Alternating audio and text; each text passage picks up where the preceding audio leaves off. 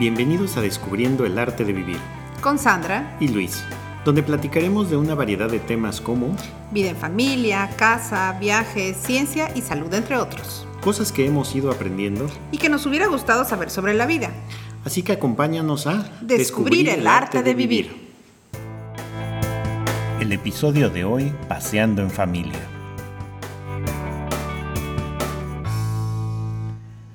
Algo muy importante para nosotros es fortalecer nuestra relación familiar. Y existen muchas formas de hacerlo. Hoy queremos contarles de una que disfrutamos mucho y que son los paseos en familia. Y la parte importante de estos paseos es que vayamos siempre juntos, que no sea cada quien por su lado, sino que convivamos en familia. Estos paseos, estas salidas, nos han dado mucho aprendizaje, muchas anécdotas que contar, pero sobre todo momentos para recordar. Estos paseos han sido locales y a veces al extranjero. En algunas ocasiones los hacemos como familia y a veces nos reunimos con amigos. En otras ocasiones nos unimos a alguna excursión para que nos dé una explicación más amplia de lo que vamos a conocer. Así pues, les vamos a platicar algunas de estas experiencias y por qué han sido tan especiales para nosotros. Y uno de los que yo más recuerdo es que en una ocasión estuvimos en un acuario. Y recuerdo que en ese acuario nos estaban explicando porque había un tanque de anémonas y estrellas de mar. Y no sé si recuerdes, pero en aquella ocasión eh, comentó la, la, persona que estaba dando la explicación que las anémonas caminaban. Sí. Y entonces recuerdo que tú preguntaste junto con el niño y dijeron, ¿cómo que caminan? Y todo eso. Y en eso recuerdo que empiezan a caminar y nunca se me va a olvidar la cara de ustedes así, eh, eh, totalmente sorprendidos de ver caminar a la anémona. Y recuerdo que inclusive tomé una fotografía que recuerdo mucho de esa, de esa situación. Así es. Bueno, para mí ha sido muy especial cuando visitamos algunos jardines botánicos. Es el lugar perfecto para conocer, preguntar y bueno, a mí me encanta preguntar, preguntar. Hay colecciones científicas, plantas vivas, la facilidad de obtener información del guía y como amante de la naturaleza no puedo pedir más. Y, creo que en esos jardines botánicos ha sido muy bonita la experiencia, cómo, cómo cuidan los jardines, ¿no? Y es algo que hemos tratado de traer de regreso a la casa. Sí, tratamos de, sí, tratamos de copiar un poquito, porque no, no, no se puede, la verdad es que saben muchísimo el conocimiento que tienen, pero aprendemos eh, qué va con qué, el tipo de tierra, y el arreglo, ¿no? A mí me encanta cómo arreglan, identifican los lugares. Si alguna vez tienen la oportunidad, no dejen de visitar el Jardín Clavijero que está en la ciudad de Jalapa. E-, es, un lugar muy, muy, muy, muy bonito y muy recomendable que vale la pena. Así es. Y otra cosa que yo recuerdo que, que fue muy divertido es una ocasión en el norte del país. Nos subimos en una excursión y acabamos en un taller de vidrio soplado. Hermoso. Y, qué impresionante ver cómo manejan el vidrio, cómo lo manipulan. Y me acuerdo que inclusive hubo la oportunidad de que nuestro hijo pasara ahí con el, maestro, eh, el orfebre o el, maestro soplador de vidrio. y, le dieron la oportunidad de, soplar vidrio y todo eso. Y toda esa experiencia la vivimos y la documentamos fotográficamente. Y creo que son recuerdos y experiencias tanto para nuestro hijo como para nosotros que vale la pena recordar. Así es.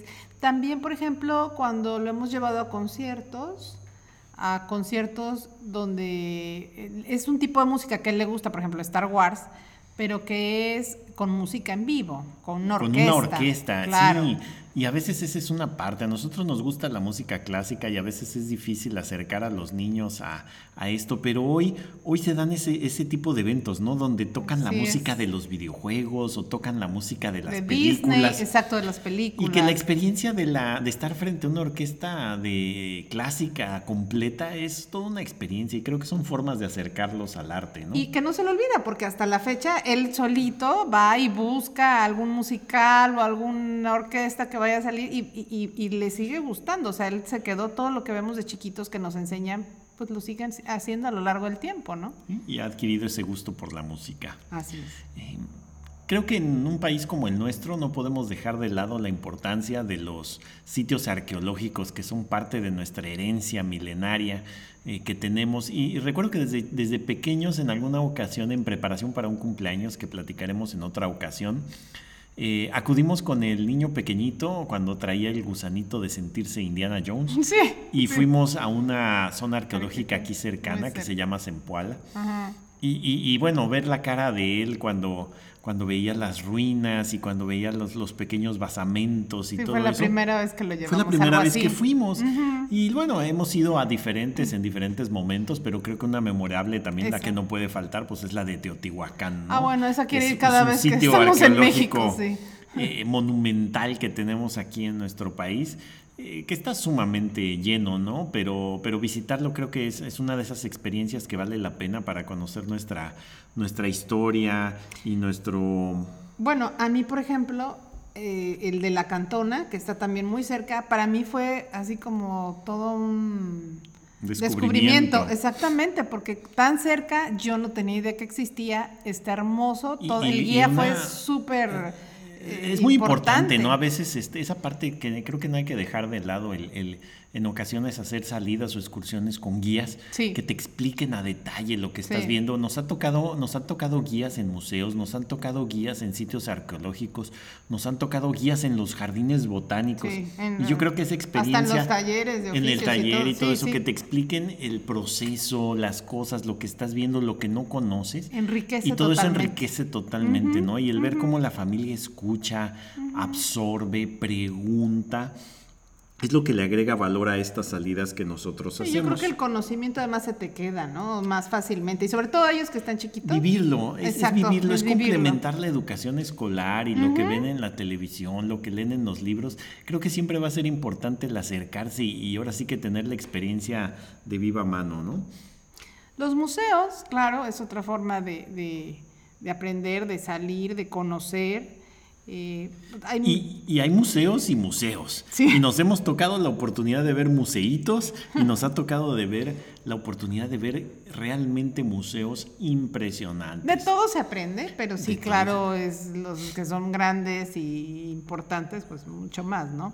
Pero sí, todos, todos aprenden. Claro, pero el ir descubriendo, el ir caminando en familia por cada una de las salas, por cada una de las exhibiciones. Nosotros somos de los que nos tomamos la molestia de leer los letreros y, a veces... De dibujar. A veces nosotros, por ejemplo, algo que hacemos y también vamos a platicar en otra ocasión es que llevamos una bitácora de, de nuestros viajes, nuestras excursiones, nuestras aventuras, pero en ocasiones hemos llevado a nuestro hijo a diferentes museos y a él que le gusta el dibujo, eh, se sienta en el museo y empieza a dibujar lo que ve.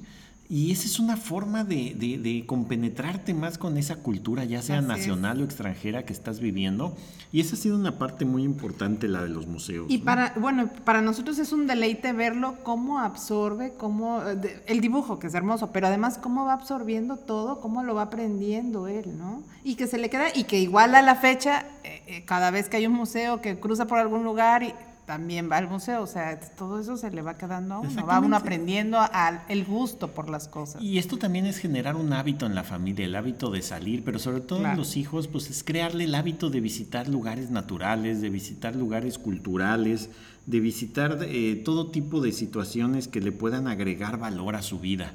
Y creo que estas experiencias poquito a poco van sumando para crear una, una visión del mundo diferente y complementaria, ¿no? Eh, creo que hay muchas cosas que son importantes que tenemos que hacer, pero el desarrollo cultural, el acercamiento a, nuestra historia, el acercamiento a los sitios naturales, es lo que también es parte de la formación del joven o de los hijos y, que nosotros nos hemos tomado el tiempo. No hemos podido hacer demasiadas, todas las que quisiéramos por diferentes situaciones que se dan. Siempre hay una pero, pero a lo largo de los años nos hemos dado el tiempo de hacerlas. Claro. ¿sí? Y tenemos una lista, cuando estábamos preparando este episodio, sacamos una lista interminable de lugares a los que hemos ido y la verdad es que son tantas experiencias tantas situaciones vividos, pero sobre todo tanto aprendizaje y una cosa muy importante, mucha convivencia en familia. Exacto. Mucha compartir esa experiencia y tener historias que contarnos en los fines de años o de repente recordar. Todo eso ha sido muy importante. Los lazos que hemos formado y los gustos, ¿no? Todo eso se va... y las experiencias. Entonces, bueno, pues en esta ocasión queríamos platicarles de esto, que es este hacer estas salidas, estos paseos en familia, que esperamos que, que, lo estén haciendo, sabemos que muchas familias lo hacen, pero que se tomen la molestia de hacerlo juntos, que para nosotros es lo más importante y que nos ha permitido ir descubriendo el arte, de, vivir. Esperamos que te haya gustado. Mándanos tus comentarios y preguntas. No olvides suscribirte al podcast y acompáñanos, a, descubrir el arte de vivir.